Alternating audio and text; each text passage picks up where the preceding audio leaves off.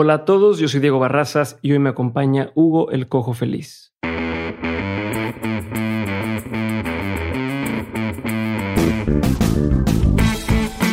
En el episodio de hoy me acompaña Hugo, mejor conocido como El Cojo Feliz, uno de los comediantes de stand-up más exitosos en México. El Cojo Feliz ya tiene varios años en la industria de la comedia y además de sus presentaciones en vivo lo puedes seguir en proyectos como el podcast de La Hora Feliz junto al también comediante Tío Robert o el Roast de La Hora Feliz. También ha tenido apariciones en Comedy Central, en la serie de Netflix Comedians of the World y forma parte de la Diablo Squad con Franco Escamilla. Para los que no saben, el nombre o personaje de Cojo Feliz nace después de que Hugo sobrevivió a un cáncer de rodilla y le ha servido para demostrar su filosofía de vida que es que se puede ser feliz a pesar de cualquier circunstancia. En el episodio tocamos parte de este tema y también temas como vivir en el ahora, estar en constante cambio y adaptarse a las circunstancias de la vida y las tendencias en el trabajo, la competencia, el ego y varias cosas más. La práctica tiene de todo y a mí personalmente me gustó bastante. Fue un honor y un gusto ser platicado con el cojo.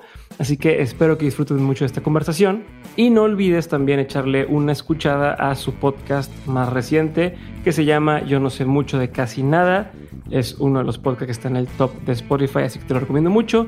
Yo no sé mucho de casi nada por el cojo feliz. Échale un ojo y ahora sí, vamos con el episodio.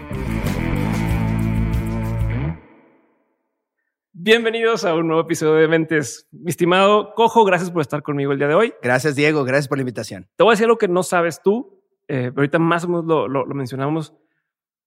Cuando estuvimos en los Spotify Awards, ¿no? El año pasado. El año 2000, siente, 2020, sí. Se, se siente, como si fuera ya hace tres años. Lejano. Bueno, eh, pues yo ya había sacado de pedo, ¿no? Nunca he ido a una cosa de esas.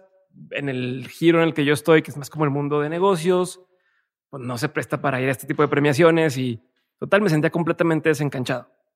Llego ahí y la única persona que se portó extra buen pedo conmigo fuiste tú, güey. No, a lo mejor ni te acuerdas ni te diste cuenta. No, claro que me pero acuerdo. Yo llegué de hecho, y está todo perdido. De hecho, me acuerdo también que hasta digo, ¿por qué fui invitado hasta el episodio 80? O sea, fui el único güey que le dijo, eh, güey, siéntate aquí, te traje un, cheto o algo así. Sí. Este güey ahí todo retraído en los Spotify Awards junto a su señora esposa. Y yo así como, ¿y tú qué pedo, güey? ¿Qué estás haciendo? Y entonces yo veía que, que te que morías por hablar con alguien, así de que, ay, estoy aquí todo solo, nadie me conoce, no sabe qué pedo. Y pues no te pelaban, todos estaban ahí, ay, sí, estamos aquí los de leyendas, estamos aquí los... los este, no, no, Alex también vaya se portó Fernández, con madre. Estábamos, en, luego que nos sentaron, estaba Badía a mi derecha y todos ellos, y tú a mi izquierda, bueno, a la izquierda Sofía, y con el tío. Pero, es que al- algo que se aprende muchísimo, en, en- o que un consejo, ya que vamos a empezar Vamos con consejos darle, de una sí, vez, sí, sí, sí. es nunca menosprecies quién está sentado a tu lado en cualquiera de este pedo. O sea, nunca, porque así pasó, güey. Franco Escamilla y, y su amistad conmigo, con Macario, con Paco Maya, es de este nivel. Porque fuimos los únicos güeyes que no lo pendejeamos cuando vino, porque también viene de Monterrey, porque eh, los chilangos tendemos mucho a sentirnos el centro del universo. Es un pecado horrendo, güey, porque eh, se estaba grabando estamparados, ¿no? Y, era- y estábamos ahí en la grabación, habían traído un comediante regio, y nosotros, ah, sí, ha de ser. O sea, nos la pela, güey. Obviamente Claro. somos, somos el centro del mundo. Y este güey, pues ahí viene ahí con su guitarrita y todo. Sí, nos bien, llegó en caballo, este, Sí. ¿no? Así como en Monterrey. Nosotros de Este güey- Monterrey decimos así de, yo le digo a Brian de sí. Zacatecas y de, y de Aguascalientes, digo, no, este pues, güey huele a carbón y así. ni lo pelen, güey. Pero entonces yo no sé si por humildad, por circunstancias de la vida, que nunca sabes. O sea, algo que sí, que sí me dijo siempre mi jefe es, nunca acabes mal con la gente, ni con novias, ni nada, porque nunca sabes cuándo, cuándo te van a necesitar. O sea, un día, un día vas pasando y si una exnovia que trataste mal dice, está con su vato y dice, ese culero me trató mal un día.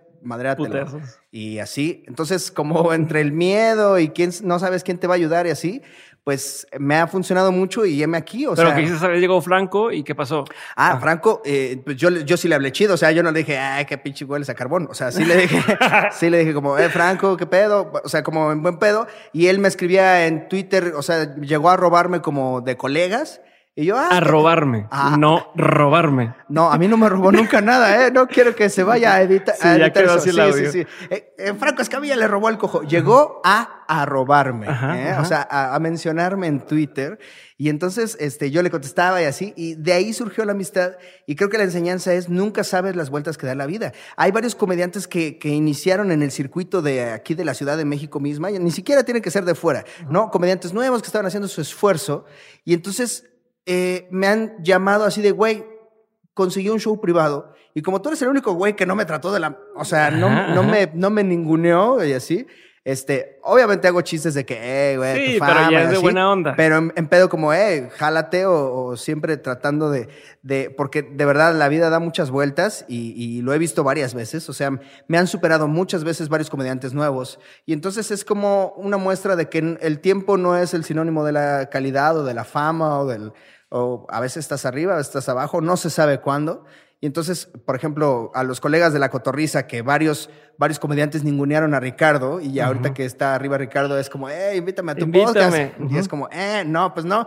Entonces, justo eso creo que es eh, una muestra de que no se sabe. O sea, igual y nunca, nunca obtienes un beneficio, pero ya hiciste algo bueno por alguien y se lo lleva siempre. Dice, eh, el, cojo siempre fue Sí, esa persona siempre se va a acordar. Igual los que te apoyaron al principio, ¿te acuerdas quiénes te apoyaron al principio cuando nadie creía en ti? Sí, o sea, en un pedo como de síndrome, el de, el de los increíbles, así de que mis ídolos me fallaron. O sea, imagínate que un güey te admira, entra a la comedia, un güey te admira un chingo y llega y dice, ahí está el cojo. Ah, ¿Me das permiso, por favor, gente que no vale nada? Sí, entonces sí, es como, ¡ay, qué, qué feo! Y entonces, no sé si es una, como una paranoia de todo el tiempo fingir ser chido, pero, pero pues sí, tratar de... ¿Te lo hicieron a ti? Dar al mundo.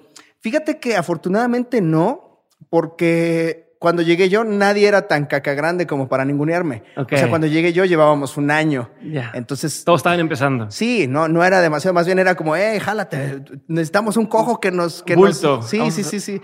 Un cojo nos podría dar este, como fuerza en el movimiento. Y realmente nunca me trataron mal. O sea, yo recuerdo bien que desde Goncuriel, este también, eh, incluso Talavera, Juan Carlos Escalante y ese güey fueron los que me arroparon más al principio de que, eh, jálate nuestro micrófono abierto, ábrenos un show y así. Entonces, eso, pues sí me, me merece el respeto lo suficiente. Aunque alguno de ellos abriera un OnlyFans, lo seguiría respetando a hoy. ¿Qué opinas de OnlyFans, güey? Ya de que estamos en ese tema. No iba, no por ahí, pero pues ya estás ya, en esas. Qué rápido pues entró el tema. Tengo una ex que abrió OnlyFans, o sea, sí. Mira, no puedo opinar nada porque al final de cuentas la gente hace lo que quiere con su cuerpo y, puede obtener. Creo que pues eso es una manera de eliminar al, al, terciario, al padrote, ¿no? O al, que vende tus packs y lo distribuye de manera ilegal, que tú le mandaste con confianza a un vato y ese vato es como, eh, vatos, miren lo que me... O sea, yo sí nunca he sido partidario de compartir lo que yo me esforcé por conseguir, güey. O sea, yo la invité a salir, yo fui lindo, yo estuve ahí chateando con ella hasta las 2 de la mañana. ¿Por qué chingado les voy a enseñar lo que yo...? Porque aparte, nunca sabes si vas a terminar siendo novio de esa persona. Y entonces, pues, y ya le enseñaste las chichis a tus amigos, las chichis de la que puede ser tu esposa, pues es mala idea, ¿no? Como que es mala estrategia. Bueno, entonces... Pero aparte, como que como dices, quitas un, intermediario del camino, ¿no? Que a fin de cuentas, y, parece que no tiene nada que ver, pero tiene mucho que ver cómo lo que tú has hecho es no depender ya de un, de un tercero todo el tiempo, ¿no? Tienes tus diferentes productos, tus diferentes, con producto me refiero a tus diferentes programas, tienes tu productora, entonces ya pues es tu OnlyFans, ¿no? Exactamente, sí. Y, si lo quieres ver así, tenemos contenido exclusivo en el canal, que es una manera, o sea, es como debería funcionar el OnlyFans eh, originalmente, de que eh, tú, yo soy, yo admiro tu trabajo, te admiro a ti por X razón, y entonces quiero ver más allá de lo que solo ven la persona pública, ¿no? Entonces, el OnlyFans, digo, sí, sí, sí, sí es feo que se queda una lana en la plataforma y eso, pues, es otro tema también. Otro tema de que, o sea, ya no hay padrote, pero la plataforma sí se chinga el 30%.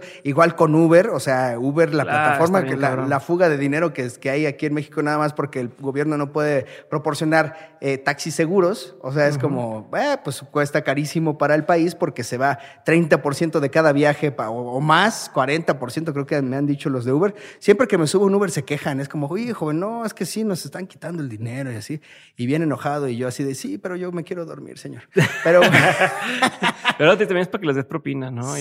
Sí, como... eh, ahí deja. a ver, a ver, ese tema me lleva y, no, iba, no, iba, Todo tiene que ver con todo. No iba por aquí, no iba por aquí, no iba a empezar eh, por aquí. Vengo pero, animado. Pero, pero, a ver, me ha tocado más de una vez que un conductor o que, es más, un chofer el otro día de Rappi hizo un pedido, eh, llega y me acordé de él porque el día anterior me había dado un pedido y súper buen pedo el vato, ¿no? Y me hizo una broma así de, ah, aquí está su pizza. Y, como, ah, no te creas, tal, ¿no? Entonces la segunda vez que lo veo, otra vez la misma actitud, súper buen pedo. Oye, aquí está. Y le digo, eh, oye, ¿cómo te llamas? No, pues qué tal. Además que gracias por, pues, por tu actitud, güey. La verdad es que tenía un día normal y ahorita que llegaste me sentí con madre. ¿Y qué pasa? Me dice, sí, hombre, siempre hay que estar así. De hecho, me acaban de robar, no sé qué y tal. Y entonces de repente ya no dices, ya no sé cuánto fue real, o cuánto apelas a la lástima, ¿no? Al, a eso que dices de, no, hombre, cada vez nos quitan más. Y Mordiste el anzuelo. Ahí, no, y ya no dije, dije, no, pues qué mal pedo, ¿no? Ahí, ahí lo, lo, le, le reiteó bien y le pasó una propina. Pero a lo que iba es, tú pudiste haber entrado en ese canal. En la lástima. tenías fácil. ¿Me estás diciendo prieto y pobre? No, o sea, me por, la rodilla, jodido. por la ah, rodilla. Pudiste haber entrado directamente a, a, ese mundo del, del, pues sí, pero como al asistencialismo incluso, ¿no? Al, oye, cómprame este producto porque es artesanal y ayuda a gente en lugar de decir, cómprame porque está chingón y es de calidad. Y sí, resulta que lo hace tal persona. Sí, o sea, eh, para ti debería ser transparente. Es como, hey, hago esto muy bien y hay 100 personas de una comunidad indígena que lo están fabricando. Exacto. Entonces quiero entender cómo fue para ti ese proceso mental de decir, a ver, güey, ¿cómo le hago para que no me tengan lástima? Y al revés, sea un arma es complicado. Es, es un tema, incluso yo creo que de psicólogo nunca fui, pero yo creo que sí de psicólogo. Ah, hay un tema, cuando estás en, en esta onda de, de enfermedades, de padecimientos, de estar internado en un hospital y así, como que hay un tema donde la dignidad juega un papel muy importante, ¿no? Que, que hay mucha gente que dice, yo prefiero que me desconecten antes de estar en este nivel porque quiero que mi integridad o mi dignidad humana se mantenga, ¿no? Entonces, yo me acuerdo que mi último nivel de dignidad fue, eh, me duele un chingo pararme a hacer popó, pero no quiero hacer en un pato. O sea, no, no en un cómodo, perdón. En el pato sí llegué a hacer pipí, pero un popó, pararse. Porque, pues siento que si ya ya descubro que se puede cagar acostado, pues ya nunca me voy a parar. O sea, ya que descubres el hack, ¿sabes? Ya que dices, güey, ¿cuántas veces he tenido que interrumpir mi serie por tener que pararme al baño. Entonces, ya que, digo, no tiene necesariamente que ver con eso, pero ya el hecho de que venga una enfermera a limpiarme y así como que te juega muchos, muchos problemas en la cabeza. No por eso estoy diciendo que alguien que tenga que haber pasado por eso es menos digno, ¿no? Solamente que eh, uno mismo se va poniendo los estándares y van avanzando. Si en algún momento es necesario, imagínate que tengo un accidente horrible y tengo que recurrir a que alguien me limpie, pues ni modo, ¿no? Sí, pero, tú dices, está dentro de mis todavía lo puedo hacer, ¿no? Todavía es opcional decir, ¿lo intento o ya me dejo caer? Exacto, sí, más bien es, es exactamente eso. El, si tengo la opción de hacerlo mejor o mantener cierta dignidad, lo voy a hacer. Y gente que he conocido que ha, pasado por las mismas circunstancias que yo, bueno, no, no exactamente igual, pero que ha tenido accidentes. Por ejemplo, tengo un primo que acaba de tener un accidente horrible eh, hace un año ya casi, pues, pero eh, casi pierde las piernas en la parte de abajo, como que el en mi familia las piernas este, no, son, no son la, ventaja. Pero sí. Y, Metió la pata. Y es un güey que, que está nada de perder las, las piernas y maneja, güey. O sea, tiene pegadas las piernas así con, con lo como pudieron, güey. Y el güey maneja. O sea, dice, no, o sea, las puede mover, pero no están pegadas. O sea, prácticamente se separaron las piernas en la parte de la espinilla para abajo. Y el güey maneja, güey. Entonces es como un tema de que, güey, no me dejen perder esto. Y entonces, en ese mismo tenor, pues jamás quise quedarme siempre en el, en el papel de que algo me pasó, ay, váyanme a ver porque soy cojo, ¿no? Y, de hecho, tuve que abandonar por completo el, tema de ser cojo porque es como, ok, sí son 10 minutos de stand-up muy buenos, sí, te ríes de ti mismo, de tu vida, tal, tal, tal, pero no es el eje, no tiene que ser toda mi carrera construida en que soy cojo. Creo que hago más chistes de que fui pobre a de que soy cojo, ¿no? Pero sí, sí es un, tema eh, en el cual la dignidad te, te, juega, bueno, puedes sacar provecho de eso porque a veces la dignidad te, o el orgullo no te deja estar con personas que amas o lo que quieras, ¿no? Pero en este sentido, pues sí lo puedes convertir en una fortaleza de decir, voy a salir adelante, no soy solo mi discapacidad, o sea, me, me identifica y lo digo orgullosamente, soy el cojo feliz. O sea, me paro en un escenario y les digo, hey, no estén especulando ni me digan, está malito, soy el cojo, soy el cojo y soy feliz. Y entonces a partir de ahí viene la magia. Chingón, güey. Justo te iba a preguntar, ahorita lo mencionaba así. Bueno, voy a hacer un paso para atrás y te iba a decir, nada más cerrando la idea de Spotify Awards. Gracias, güey, porque fuiste el único que me dio esa como tranquilidad de, güey, vente por acá, no pasa nada, vénganse. Entonces, eso quería cerrar. Gracias. No, a la, orden, a la orden. Y ahora avanzando, eh, y empezar por otro lado, pero ya que estamos en estos temas, ¿cómo evitas? O sea, porque justo lo que me comentas ahorita es, absorbo la, como con orgullo, tomo el, el, el, Apechugo. ajá, tomo el, ok, soy el cojo, pero a la, a la misma vez no soy solamente eso. Y entonces, ¿cómo le haces para balancear eso y no volverte víctima del personaje que creaste? Ah, balancear. este. Ve lo que hiciste ahí. ¿eh? ¿eh? sí, es, sí es complicado, sí es complicado. O sea, siempre seré el cojo, ¿ok? Pero, pues, siempre seré cojo también. No, no, no, no creo. Las opciones que me han este, propuesto no son tan buenas. Me propusieron la prótesis de rodilla, que te cortan, o sea, te cortan todo el sistema de la rodilla, pero es para llevar una vida más sedentaria de la que llevo. Entonces, pues ahorita, aunque esté jodidita, pero es mía, ¿no? Sigue funcionando. Este, y pues justamente hay que aprender a entender que hay algo por lo que te reconoce la gente. O sea, es, Diego Barrazas, el, eh, el alto güero, que no tienes un defecto, güey. Se, va a ver muy mal que te diga el alto guapo güero de ojo claro, pero este, no tienes otra cosa. Algo debes tener malo, ¿no? O sea, 100%. Ahí después el equipo te dirá, pero. Sí, sí. ¿Qué tiene malo este güey? No, nada, no le veo nada, nada negativo en este momento. Bueno, pero en justamente pues te dicen, o sea, dicen el gordo, el negro, el, bajo, el, chaparrito. O sea, pues siempre va a haber un factor físico que te determine. En este país siempre ha sido así. Entonces, esto soy y, me ha funcionado mucho y, me encanta contarlo cada que me entrevistan, pero es que no, no me canso de, de sentir bonito de que hay gente que me dice, güey, tuve un accidente horrible, eh, yo también uso bastón, yo también soy el cojo feliz. Me ha pasado que suben a un güey que se fracturó la pierna y dicen, ¡eh, güey, mira! Le dicen el cojo feliz a este güey, así. Y es como, güey, qué chingón que, que se dignificó algo que era negativo, güey. O sea, eh, eh, no estoy diciendo que todo México y ya cambié el mundo, pero con esas personillas que me mandan el video, ya con eso digo, güey, ya, ya se cumple la, misión. Sí, ya con me puedo morir, ya con esto puedo ser grosero con todos en los Spotify Awards, así ningunear a la gente porque a ver, logré esto, no, sí, o sea, sí sentir ese orgullo de la gente se está sintiendo mejor con base en una lucha que, que hice desde mi trinchera, ¿no? O sea, que, que, que yo sí creí, o sea, al inicio sí creí y trato de mantenerme fiel a ese ideal de que se puede cambiar al mundo a través de la comedia, sí. Sí. Y, la muestra está en que hay personas que les, les dignifica el hecho de, de aceptarse y decir, este soy yo, pero soy más que eso. Ok. Pero a ver, ahí dentro de lo mismo, parte de la pregunta, ¿cómo, cómo separas a Hugo del cojo? ¿Se separa? ¿No existe? O sea, en tu vida personal, ¿qué sientes? O de pronto ya es que la gente te saluda y, ay, cuéntame un chiste, güey, ¿no? O pues siempre estás de buen humor.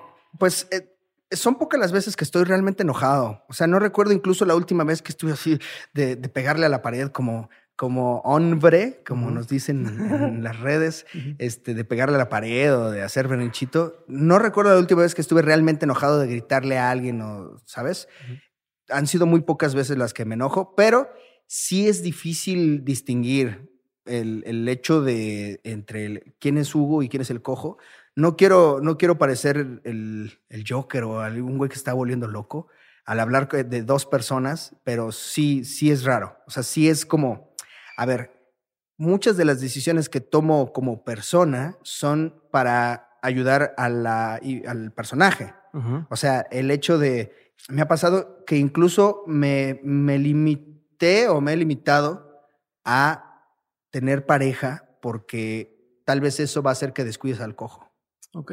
¿Sabes? O sea, sí juega un papel Pero así. sí lo ves como algo que, estás atendiendo. el, cojo, el cojo así te ve al espejo y te dice: y a mí me vas a descuidar. ¿Dónde me vas a dejar si me no estamos trabajando tanto tiempo, no estamos luchando por esto? Si te descuidas, la competencia está súper fuerte y, entonces sí es como, chale, o sea, toda la ropa que me compro, todo lo, todo donde vivo, todo tiene que ser modelado para que el personaje público siga funcionando. Entonces sí puede llegar a convertirse en un problema. O sea, sí, sí hay que saber decir como, eh, ya déjame cojo, voy a hacer un ratito.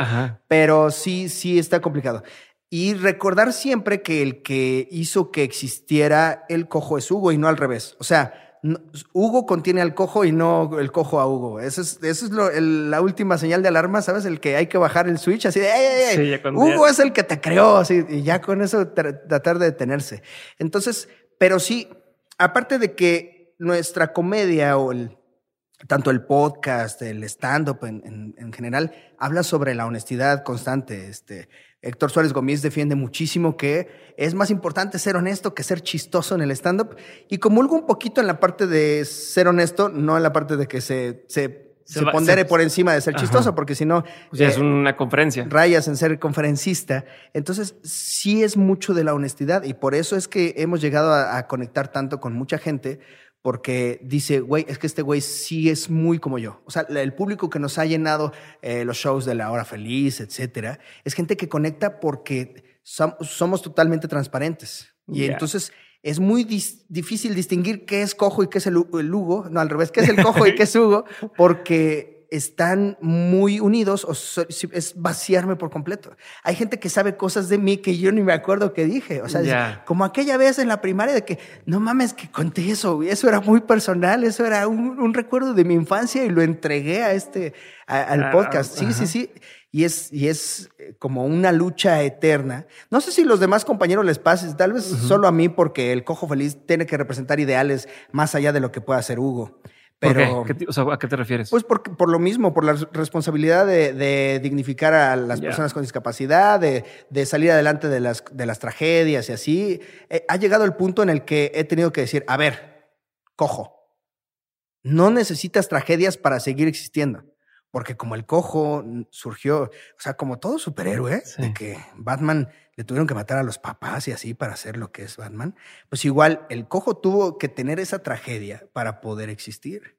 Entonces, ya pasaron 10 años del cáncer, ya no tenemos esa tragedia tan vigente como para, ay, sí, síganme, vean cómo se superan las tragedias, como que ya se pierde un poquito. Claro, como el conferencista que una vez le pasó una cosa y ya lleva 20 años haciendo la misma conferencia sobre la vez que... No tenía ni un peso. Ajá. Vendí mi carro. ajá.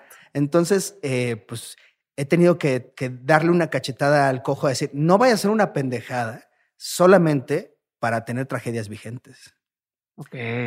Porque así naciste y crees que así tienes que mantenerte, como, hey, me va mal y tengo que pues salir es que También es como el, como el poeta que a lo mejor se inspiraba en la tragedia, ¿no? O en, en el corazón roto y podía escribir y de pronto ya es feliz, ya no tiene problemas, se le acaba la inspiración. Y es peligroso, mi querido eh, Diego. Diego, me llamo Diego. Sí, no soy el del otro. Sí, a ver, tranquilo, no, no seas acomplejado. Pareces el cojo con la cotorriza. Ya, deja de pensar así, deja de pensar en la competencia, Roberto. Este.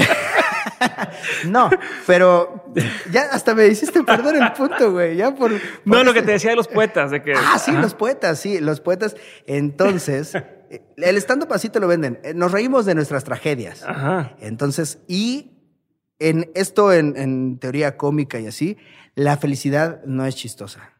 O sea, tú para que te rías, ver a alguien feliz, eh, que le va bien, que todo le sale chido y así, es poco atractivo. O sea, ya, por eso la película, cuando se resuelve el conflicto y ya es feliz y vivieron felices para siempre, ahí acaba. O sea, ya no me interesa nada más. Ya, o sea, me interesa ver el conflicto previo y ya ser felices para siempre.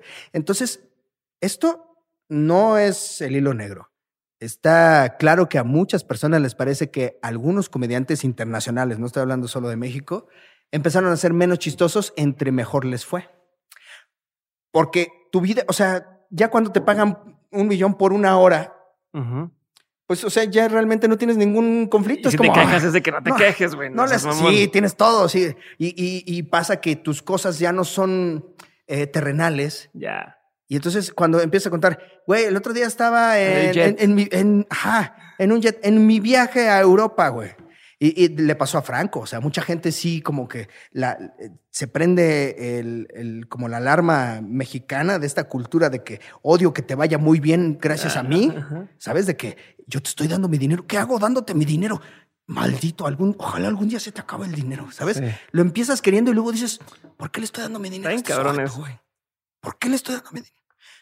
Te odio ahora. Ajá me hiciste reír mucho tiempo, pero ahora te odio porque te está yendo muy ya, bien. Ya no eres el que yo me identificaba. exacto, ya no eres el güey con el que yo conecté antes. Y estoy seguro que a algunos orafelicianos les va a pasar. algunos orafelicianos les hacen cuentas con cuántos boletos vendimos por un live ¿no? Y dice, un momento, estos ah. güeyes, y, omiten algunas cosas como que se paga mucho personal que no se ve. O sea, hay mucha gente que no. Aquí hay cuatro güeyes que están comiendo ahí una sopa maruchan, págales bien.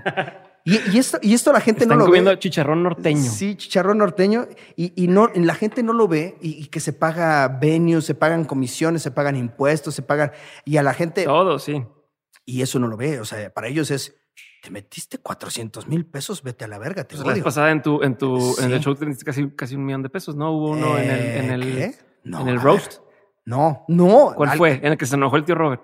Sí, no, se enojó el tío Robert porque gastamos un Ajá, Eso es lo que me refiero. que te metiste, me refiero a que. No, no, a no. Que quemaste. O sea, bueno, a que ah, invertiste. ajá, exacto. Eso es lo que me refiero. Que la gente no ve. La gente dice, oye, pues metiste esta lana. Pues sí, pero no sabes cuánto me costó producir esto. No tienen idea. O sea, sí, sí le pegamos al millón de gastos y había que pagar a los comediantes y así. En ese entonces, el año pasado, el momento en el que más pobre estuve es cuando tuve que pagarle a todos los comediantes que estuvieron en el roast de la hora feliz, porque esos güeyes no tenían ninguna culpa. Cuando emprendes, tienes que absorber el gasto, ¿no? Dices, a ver, la, gente, ellos no tienen, no les tiene que importar que, ay, no me han pagado, me cobraron mucho estos güeyes y es que lo quiero vender después. Es, a ver, güey, yo trabajé y no quería proyectarle eso a mis colegas, porque parte del respeto que les tengo es pagarles, ¿no? O sea, el respeto que les debo tener es estos güeyes son talentosos y su talento vale. Les tengo que pagar a estos güeyes. En, en serio, no voy a contar la de vendí mi carro y así, pero sí o sea, Pero sí. No, el carro no, el carro solo. Tenía unos dólares guardados así de que estos son los de la alerta roja y sí, sí se quemaron.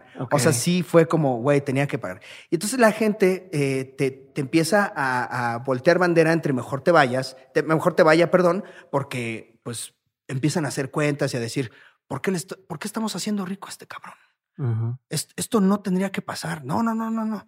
Y entonces como que viene ahí la etapa de, de, perder algunos adeptos porque se, se siente que ya no eres el que solía ser solamente porque cambiaron alguna de tus circunstancias. Yo afortunadamente me siento bien en donde estamos ahorita. No quiero ser como los otros colegas que están ya hasta arriba y así. Estoy bien ahorita. Estoy bien ahorita porque no he traicionado a mi gente, güey. Entonces, sí, así me mantengo pobre como, como los que, han conectado también, conmigo. Que eso también es un, es un, como si como una... ¿Un issue? Es que iba a decir una muleta. Este, una es como un, sí, es, es, es un issue. Ajá. Eh, el, el de, de, gente que al revés, como esta relación con el dinero negativa de, es que si gano demasiado, mm, ya no me voy a identificar con la gente y yo soy se mantienen hacia abajo. Yo soy ese, yo soy ese. O sea... ¿Es en serio? Sí, no al grado de que me lo gaste en sexo servicio y, y drogas, ¿no? O sea, sí me pasa que, digo, a ver. Te boicoteas. No me boicoteo. Tal vez sí he podido ganar más dinero en mi vida o, cobrado más en algunos shows o en algunos. O sea, sí tiene un poco que ver con el valor que te das en el mercado. Porque yo sí llegué a trabajar por menos que algunos otros colegas que eran menos famosos que yo. Pero es que a mí me ganaba entre la pasión por la comedia. Eh, es que ya ves que dicen como los, los oradores, los que dicen, encuentra algo que serías capaz de hacer gratis, pero cóbralo. La comedia es algo que yo haría gratis, güey. O sea, nada más porque, porque se necesita cobrar para que valga. Es, es una paradoja muy rara. Pero si yo te la diera gratis, no la valorarías. Entonces se tiene que cobrar. Y te exigiría más. Sí. Sí, entonces, eh, y tengo que vivir de algo. Pero si así todo falle, así eh, tome decisiones erróneas de negocios, me cancelen un día y así, yo seguiría haciendo show ahí en, en, el, en la macroplaza como, como los, los que son entretenedores así callejeros. Pues yo creo que yo seguiría haciendo eso porque, porque la risa es una cosa que ya me hice adicto y ya no voy a poder dejarla. ¿Y por qué invertir en, en tu proyecto? O sea, ¿por qué decir, bueno, un millón de bolas? en una cosa que no sé si va a funcionar o no va a funcionar, ¿no? Cuando a lo mejor podría negociar que una marca este, me ayude a hacer tal cosa y ¿por, ¿por qué decidirte a arriesgar tu capital, no? Todo. pues mira, es como. E incluso te lo digo porque también sé que has invertido tú en el equipo y el, el equipo de, con el que se graban y demás. Entonces quiero entender eso. Sí, eh, pues es retomando un poquito lo que dejamos inconcluso hace rato, el del intermediario, de que, a ver, si tienes que estar esperándote a que alguien te apruebe un piloto, a que alguien te diga, te, se digne a, ya conseguí una cita, para que coma conmigo un güey que tengo que chuparle los huevos prácticamente para que me, dé, me autorice a hacer lo que quiero y lo que estoy soñando.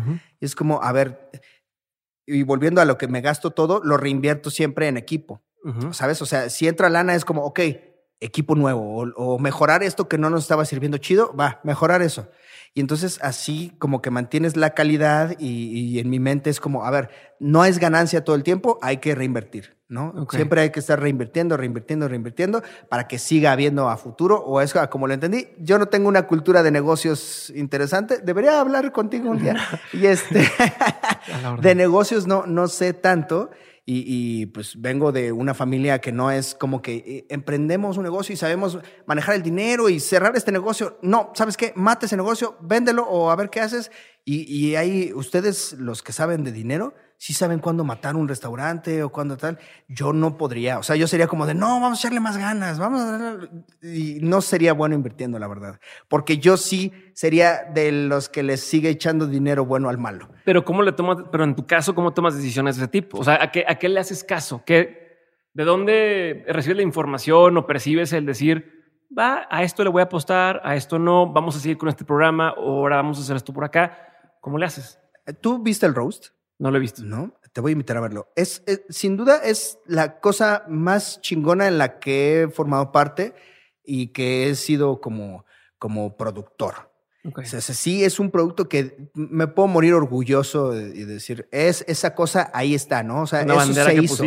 se oh". hizo y tal. Y eh, pues hay que tenerle fe a algo que hagas y seguir el, el sueño. O sea, no, no, no sé hacer otra cosa más que reír en este momento, ¿no? O sea, lo importante es las maneras. O sea, ya no solo tiene que ser como tu showcito de stand-up y tal. O sea, sí hay que sentar un precedente, reinventarse, ejecutar tal cosa. Y el roast de la hora feliz sucedió en un momento perfecto porque no estaba tan saturada la fórmula de roast. Ahorita ya hemos hecho lives con roast así, todos, todos ya. roast. Incluso estuvo Gata de Vatos con Franco y así. Pero lo que sucedió ese día en el Metropolitan, sí es algo que me voy a llevar para siempre. O sea, fue, fue, fue el talento de 10 colegas, 10, 11, no me acuerdo, ejecutando su arte. Eh, en un espacio consensuado, porque también eso hay que cuidarse mucho últimamente. consensuado, porque cuando vas a un roast, sabes, sabes que te van a decir algo. Es el punto. sí, es como eh, entrar en una pelea de box, sabes que te vas a llevar un putazo. Y es consensuado. Y al final todos se abrazan en el box. Sí, y al final es como, eh, te abrazo, te quiero. Y, le levantas la mano al que está todo. sí, le puede levantar, no así lo, pero... lo madreaste, está así, eh, también este güey es chido, ¿no? y, y, eso igualito. O sea, sí es un área en el que se puede hacer esta comedia ofensiva y, y tal, y que tenemos que tener mucho cuidado últimamente. Pero ahí, date date, ¿no? Es como cuando en la intimidad tu pareja te dice, eh, dame una nalgada. Eso, ahí sí se puede pegarle a una mujer, siempre y cuando estés en el área correcta. Se está hablado, en el, consenso. en el momento ideal. Y el roast es un momento ideal en el cual puedes transgredir, transgredir las, las líneas del respeto. Pasarte de lanza. Sí, entonces me encantó lo que pasó y le tuve fe. O sea, solamente se sigue una corazonada. Eh, se hizo más grande de lo que yo esperaba. O sea, me sobrepasó. yo, no sabía que, yo, no, sabía que creía tanto en el proyecto hasta que ya me costó tanto, ¿sabes? O sea, fue como que una cosa llevó a la otra y ya cuando me dijo Brian, güey, pues es que para grabarlo en 4K y la chingada, pues nos van a cobrar esto. Ah, y yo, ya no te puedo echar para atrás, pues ya, hice todo esto, pues ya. Sí, y es, o sea, y el evento es pasado mañana, o sea, tampoco es como que tengamos tiempo. No, no soy caracterizado por ser el mejor planeador, o sea, no soy así el que, eh, el que llevas un orden en su vida. Eh, estoy casado con muchas cosas de creativo que, que, que no no sé si, si está, estoy viciado, pues. Ya. Porque en mi mente, alguien creativo es una, una onda bohemia, hojas en la mesa, una copa a medio servir. sí, sí, sí, como sí, lo bohemio. Un amor inolvidable, ¿sabes? Así una carta que nunca entregué. Sí, sí, sí. en mi mente eso es el creativo apuro, ¿sabes? El, y entonces vuelve a lo, mismo. puedes contaminar con el negocio. Sí, es como, la... como no, sé nada, no, he lavado en tres semanas y, desayuno un pan de ayer. Y es, como que eso es, eso es el bohemio que a mí me encanta. Y entonces el hombre de negocios no, no te permitiría hacer eso. O sea, el, el que llega alguien te diga, eh, te necesitas estar limpiecito. Es como, como va muy en contra del, del papel de creativo que me imagino. Y que tiene mucho que ver con el güey que necesita una tragedia para estar así. El, el creativo que yo me imagino es un güey que le duele el alma para poder escribir el triste de la de José José. Sí, o un Joaquín Sabina. Sí, o sea, no, no, no puedes ser un güey que todo le sale bien y escribir. O sea, Shakira tuvo que, para escribir antología, tuvo que irse ese cabrón, güey. Entonces, estar muy casado con ese tema de que en el momento más gris es donde pueden surgir las joyas las verdaderas joyas de, de, la comedia o del, del, arte que sea que ejecutes, pues es, es peligroso. Ok, y a ver, y ahorita que mencionaste el tema del roast y de, y de transgredir ciertas líneas, ¿cómo crees que deba ser el humor? O sea, ¿con qué sí se vale bromear y con qué no se vale bromear? Pues mira, le voy a dar un trago a este mezcal que está en una botella de agua. Esto no es verdadero shot, porque no acabas bien. David, no acabas bien. Mira, el, el, en el curso yo diría, eh, cuando me preguntan mis, mis este, alumnos, mis estudiantes, ¿puedes hacer comedia? De lo que estés dispuesto a responder después. Ya. O sea, si tú quieres hablar de violación, lo que quieras, pero tener la... Los pantalones. Sí, los pantalones de, ok, esto dije y sí, lo sostengo, ¿no? Ya siendo un poquito menos técnico o menos, este, como profesor, pues mira, yo soy de la idea de que se puede hacer chistes de todo y si, todo está en el cómo, o sea, en, el qué dices al respecto. No, o sea, el fallecimiento de algún famoso siempre es sensible, o sea, siempre es sensible. Y entonces, eh, los chistes que intento hacer en mi Twitter nunca es como, eh, qué bueno que se murió ese güey, o, eh, o sea, nunca es revictimizar. Al, lo que he entendido, el, el ideal sería no revictimizar a alguien para tu comedia. Ya, sí, no, no patea al que está abajo. Exacto. O sea, sí podrías. pasó, por ejemplo, lo de, lo de Rix, lo de Rix y Nat Campos. Jamás, jamás debería yo, como persona coherente, consciente y, aparte eh, empática, hacer un chiste sobre lo que ha sufrido ella. Claro. El, el, chiste debería radicar en lo que va a pasar allá, ¿no? En lo que va a pasar con él. Ya. Porque tenemos un, un, papel de victimario y un papel de víctima. Jamás deberías hacer un chiste de la víctima. En mi opinión, tampoco mataría a un comediante que lo haga. O sea, Platanito hizo el chiste de la guardería ABC y tampoco voy a, voy a pensar que el, el, comediante es el peor del mundo. Porque... O sea, un chiste no define.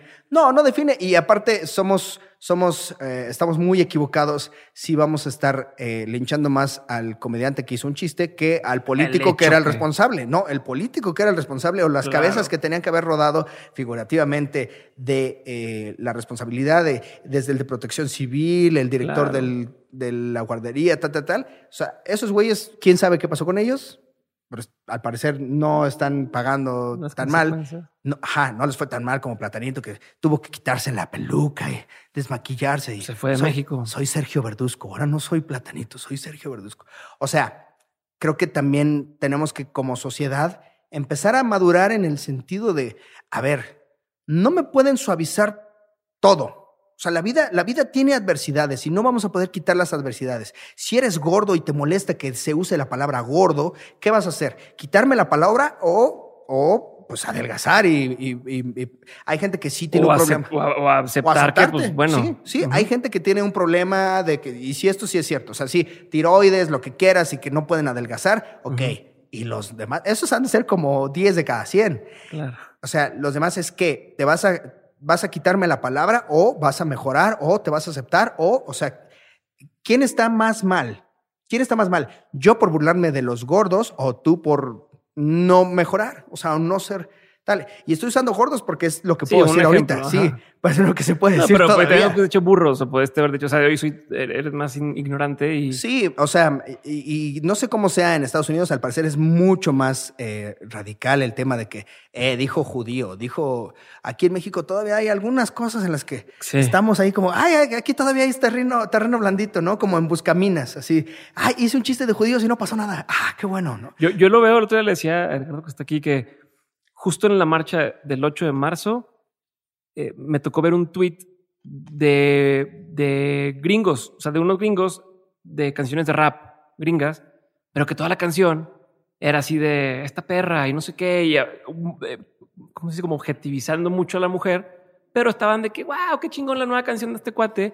Entonces me quedé pensando de, de por qué hay cosas que todavía como que se nos escapan del radar y que, y que no vemos y otras, pues claro que sí son eh, o sea, como no es parejo. No, no, no, es, no es parejo. La música, la música, mira, creo que lo que más castiga a la gente, esta, güey, te estoy dando joyas. Si eso mismo lo hubiera dicho el comediante, hubiera sido peor. Sí, es que lo que más castiga a la gente es la congruencia.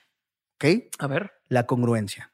Por ejemplo, eh, Radamés de Jesús, que le mandamos un saludo, él nunca fue con bandera de, eh, arriba las mujeres, yo soy pro mujer tuvo su conflicto con la Wonders, hasta donde entendí, pues eh, fue él el que la madreó.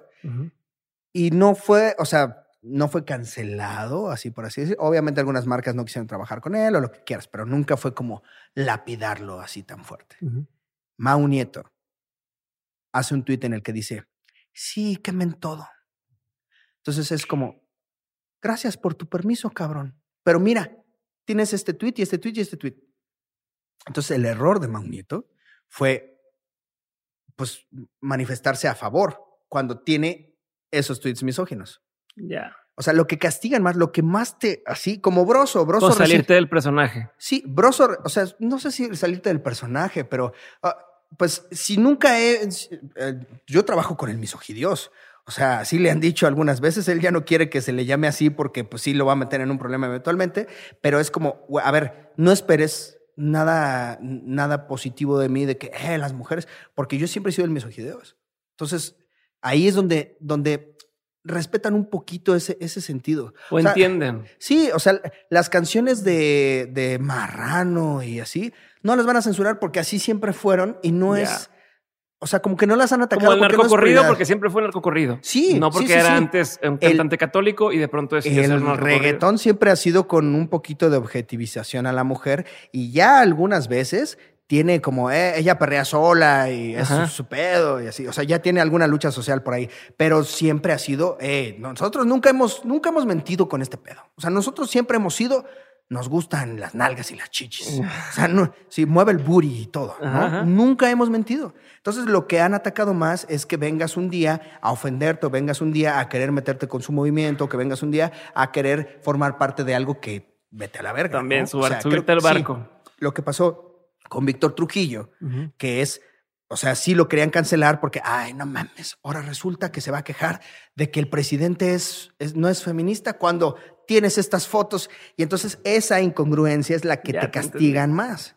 Esa es la incongruencia en la que eh, te atacan más directo porque, porque, pues, ¿qué te pasa? ¿Te quieres sentir de, este movimiento? Y sí, aquí en México lo más sensible ahorita, creo que para hablar, es eh, feminismo, o sea, chistes machistas, eh, un poquito lo de los 43 y la guardería ABC. Son como los más sagrados. Fuera de eso, ah, hay algunos lugares en los que te aguantan ahí un chistín de Dios, ¿no? ¿Sabes? Ahí decir como, eh, oigan, ¿qué, ¿qué pedo con Jesús? ¿Sabes? O sea, como que sí te aguantan en algunos lados. Y tiene mucho que ver con eh, los ideales de la persona que consume, que te está consumiendo.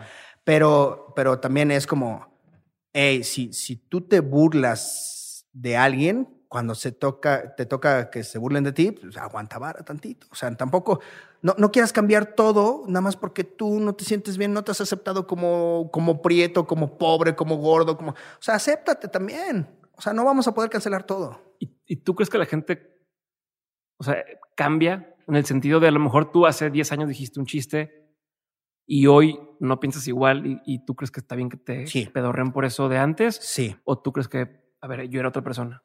O sea, la gente, la gente y la sociedad misma avanza. O sea, Y, cuando me dicen los demás comediantes, eh, güey, es que no se puede, ya no se puede hacer ningún chiste de nada. Y es como, güey, pues la sociedad tiene que moverse hacia algún lado. O sea, en ningún momento vamos a decir, ya estuvo, ya lo logramos. Nunca, nunca va a pasar eso, porque la sociedad tiene que seguir creciendo. Hay que cuidar hacia dónde, ¿no? Porque si, si, si permitimos que crezca hacia que ya te quitemos todo ejemplo negativo, o sea, si, si en una película sale una violación y te dicen, no, no, no, hay que quitar esa película porque tiene una violación y es como, no, no, no, no, no, no, a ver, espérate. O sea, eso no es normalizar, eso es mostrar una realidad que existe en este mundo. Y si un día violan, que no, que no lo decíamos, si un día violan a un chavito de 12 años, no vas a ver qué está pasando cuando un pinche adulto le esté hablando feo porque tú le quitaste todo ya. Todo ejemplo que pudiera hacerle ver que existe eso en el mundo, güey. O sea, el mal ejemplo también es un ejemplo. Y el mal ejemplo también tiene que existir. También tienes que tener tu criterio y, quitar todo es pendejear al público. Quitar todo es decir que... No pueden con eso. No pueden con eso. No, no, no. La gente es pendeja y no va a entender que esto está bien y esto está mal. ¿Sabes qué? Quítaselo todo y no, no podemos seguir teniendo eso en Disney. No, güey, no, al contrario, es como, ok, vamos a crecer. Y esto existe y, si no te parece, no seas como esa persona. Y esto también existe. Es muy diferente el normalizar a eh, mostrar, ¿no? Esto, esto existe en el mundo. Entonces, si, si no te gusta algo de los chistes que yo estoy haciendo, ¿por qué no te gusta? ¿Porque la sociedad es injusta? O sea, si yo hago un chiste de que no puedo caminar y jajaja, ja, ja, me tropiezo en las banquetas, alguien en silla de ruedas dice, ah, qué culera la vida, no, no, no puedo, no puedo pasar a dar la vuelta y así. Eso sí está gracioso, pero si, si decimos un chiste sobre algo, un tema fuerte que realmente se necesite atender, ¿por qué, por qué eso no se, puede, no se puede manejar? Entonces es como, a ver, vamos a, a ser maduros todos sí. y vamos a tomar responsabilidad de qué consume mi hijo. O sea, ¿existe el gran tefauto? Sí no vamos a quitar el gran tefauto, vamos a mejorar como padres y a decir, hey, hijo, esto pasa, pero no puedes ir por la vida disparándole a las personas. O sea, el día que te enfrentes a un arma, a una droga, al sexo o así, no, no, no tienes que quedar como, a la verga, ¿qué es esto, güey? Sí, que te asuste todo. Soy, quítenmelo porque soy un niño que no sabe qué pedo. O sea, no estoy diciendo que le muestren pornografía a los niños, pero sí tienes que acercarte con un niño y decirle, oye, un día se te va a parar, tienes que saber cómo actuar y un día, y un día te vas a ver en una, en una situación en la que posiblemente puedas incurrir en un abuso. O, o incluso que puedas presenciar algo así y que tienes que saber al respecto, ¿no? Como que, oye, puedes estar en una fiesta y ves que a alguna amiga le ponen algo, ah, tienes que saber que eso puede pasar y tienes que saber algo al respecto. Y existe, sí, y existe. Y no porque lo hayan quitado de todas las series, los güeyes van a decir, ay, un momento pues ya no lo hacen en la serie, ya, ya no hay que hacerlo, muchachos. Oigan, ya lo quitaron de la serie. ¿Qué les parece si ya no drogamos mujeres? No, es como, a ver, yo, por ejemplo, me tuve que acercar con mi hermano, tengo un hermano de 12 años actualmente, y le dije, a ver, si un día te llega un pack, porque esto puede pasar, esto te, voy a ser sincero, puede pasar. Si un día te llega un pack, algún pinche compañero te lo compartió de una compañera de tu escuela, o sea, lo que tienes que hacer es no distribuirlo. No, no, no, o sea, corta la cadena ahí en, ti. Tú no controlas lo que hayan hecho los otros cabrones, estás en un grupo, lo que quieras, pero corta la cadena. O sea, piensa que tu hermana es mujer, piensa que tal. Y eso es mucho más honesto que, que quitar la palabra que Pax. como que no existe. Sí, quitamos la palabra Pax de la Rosa de Guadalupe, ¿no? es como, es similar, digo, a lo mejor estoy saliendo un poco del tema, pero es similar a cuando hay papás que no les hablan de sexualidad a los hijos y creen que por eso ya no va a pasar nada. Y es cabrón, pues está peor. No, hablamos de sexo. Obviamente no coge mi hija, ¿no? o sea, pues no, no, no, no. Los papás que creen que las que solo se puede coger de noche. ¿Sabes? o sea, ah, como que no te puedes quedar con tu novio porque van a coger. Y es como, papá, me he brincado clases y cuando tú crees que estoy en la escuela ya le di macizo. O sea, más bien es como, eh, ser responsable con lo que hagas, toma las decisiones. Es que también a veces los queremos hacer pendejos. O sea, a veces uno mismo se quiere engañar, ¿no? Y, y, es como el, ok, te doy permiso, pero tal cosa y sabes, sí. pero dices, ¿para qué te haces pendejo? Mejor nada más enfréntalo, di las cosas y... La, la cancelación es pereza de la sociedad por hablar de ciertos temas porque antes de atacarlo, prefieren omitirlo. Ya. Entonces, eh, sociedad, háganse responsables, háganse responsables de lo que está pasando. Y si el chiste existe, es porque existe la situación. Ah, hay quien tiene la culpa, yo, yo que soy el mensajero o la sociedad que lo seguimos replicando ciertos comportamientos. Entonces, usa mi ejemplo para mejorar como sociedad usa este chiste que te estoy diciendo. Eh, si, te digo, si en algún momento estoy cotorreando con unas amigas o me ves en un contenido de, de lo que sea y si digo, eh, tómale esta botella, no tiene nada, eh, no le puse nada, eh, tómale amiga. Estoy ejemplificando que esto existe y existe esta problemática. Ya. Y, y, obviamente si yo estoy en la confianza con una comediante y le estoy diciendo eso, tal vez ella sabe que estamos hablando en un terreno eh, consensuado de comedia, de comedia. Y, y, si yo te estoy diciendo, eh, tómale, no le puse nada. Ándale, tómale. Y yo al hacer esta voz estoy actuando y estoy demostrando una actitud que, existe, de, que, existe. Y el problema no soy yo, el problema es que este güey existe. Entonces háblale a tus hijas y explícales, eh, ese chiste que hizo ese güey un día te pueden meter algo, ¿eh? Ponte chingona, porque eso puede pasar. Ya. Y no está mal el chiste, no está mal, porque estamos ejemplificando una verdad que existe.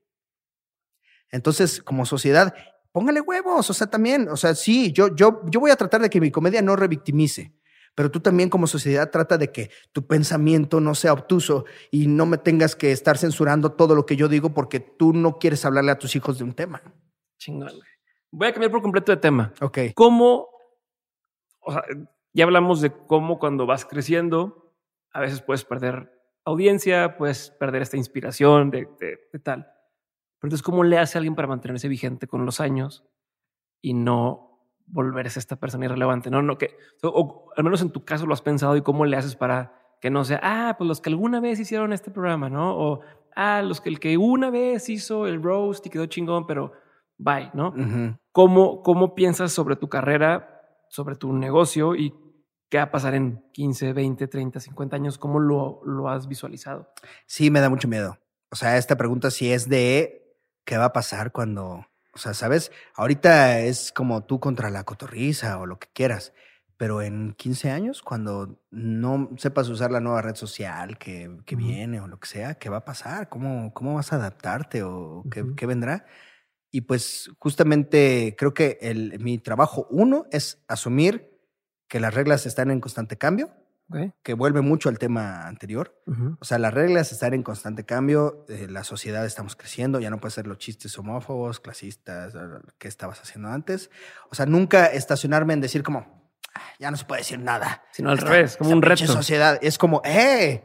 Ah, sí, pues vamos a jugar con sus reglas, sociedad. ¿Qué les parece este chiste? ¡Ja! Me salí con la mía, perros. Y sí, creo que si en algún momento ya el cojo ya no funciona, aplicaría la de la de Rocky, güey, la de entrenar nuevos boxeadores, güey. O sea, sería como la de la de entrenar nuevos o, me metería como en el showbiz, intentaría, si se puede. Si alguien confía en mis consejos, si alguien, sí, porque también es muy chido creer que te van a pelar, pero pues si alguien dice, no, ¿qué chingados va a andar que...? O sea, porque yo me pongo a pensar ahorita, ¿dejarías que te manejara Jorge Falcón? Y es raro, o sea, sí es raro porque en tu mente, tal vez, de algunos, dices, ya no es el mismo de antes, ah, ¿qué le voy a aprender a ese señor? O sea, sí puede ser que algo pase. Entonces, en mi mente Sí, como, como, como, como, en la actualidad dices, quiero que me maneje el que hoy es el más chingón, pero cuando es el más chingón, pues, ¿qué, qué va a estar haciendo eso ahorita? te va a manejar. Porque, Sí, sí, exacto. Necesita ser menos vigente para poderte... Tener el tiempo y Entrenarte y así, ¿sabes? Sí me imagino como, como ese maestro de Kung Fu que estoy así ya arando mi... Mi, mi, tierra, o sea, ya, ya me fui a vivir a un rancho. El feliz ya no triunfó. Bueno, ya seré Hugo aquí cultivo mis, mis calabazas así y llega alguien y me dice, tenemos un proyecto. y yo así como, ¿de qué trata? Vamos a hacer un roast a los robots, porque ya estoy en 2050. Roast robots contra humanos. Inteligencia artificial. Ok, cuenten conmigo. Entonces abro una gaveta que tengo ahí guardada, me pongo mi bastón de comedia, eh, mi saquito de chistoso y vamos a la... O sea, sí me imagino algo así, es muy romántico, pero pues ojalá pudiera ser así. Hay que crecer con la sociedad misma. O sea, las, las tendencias son claras, o sea, si es, te adaptas o mueres. Los, comediantes, algunos colegas que, con los que empecé, no lograron adaptarse, no lograron subirse al barco, no lograron posicionar su canal de YouTube antes de la pandemia, porque ya en pandemia todos estábamos así de, es, 100 contenidos nuevos, ¿eh? tenemos algo nuevo, y ahora tenemos transmisión de de Instagram o lo que sea. Entonces, eh, muchos no se adaptaron y ahorita están sufriendo. Ok. lo que yo le recomendaría es que pues, te muevas con la, con la tendencia y que veas cuál es, cuál es la debilidad de la tendencia y ser exactamente lo opuesto, porque como comediante siempre hay que ser transgresor, siempre hay que ir en contra de los estándares y, y, justamente el comediante debe ser el que apunte a lo que está mal en la sociedad. Es como, hey, ¿qué pedo con X cosa? Ajá. ¿Han visto qué raro eso de que te chequen eh, cuánta agua llevas en el avión, ¿no? Y que, eh, pero adentro te la venden en 100 baros. Es como si yo, o sea, esas cosas el comediante siempre va a estar ahí para apuntar a que eso existe y eso se está haciendo mal. Y entonces, pues, la vigencia será cuando la sociedad sea utópica y no haya nada malo que, criticar, yo diré, ok, acabamos. Amigos estando peros, acabamos por fin. ¡Eh! Ya la sociedad es perfecta. Retirémonos a nuestro campo a cultivar calabazas.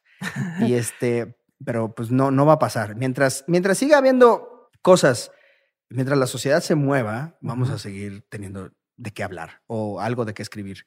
Aunque a veces se seca un poco el cerebro, aunque a veces no, no vislumbres cuál es lo chistoso ahí, siempre se podrá, eh, o si no esté pasando nada, está pasando algo, está pasando que no está pasando nada. Ya, y puedes Entonces, sobre eso. Sí, es como, hey, qué poco revolucionarios estamos últimamente, ¿no? O sea, ya llevamos 20 años sin ninguna guerra, ¿qué pedo? No, no hemos hecho nada por la sociedad. ¿A poco ya estamos perfectos? O sea, eso también es una, es una manera de atacarlo. ¿Siempre fuiste observador?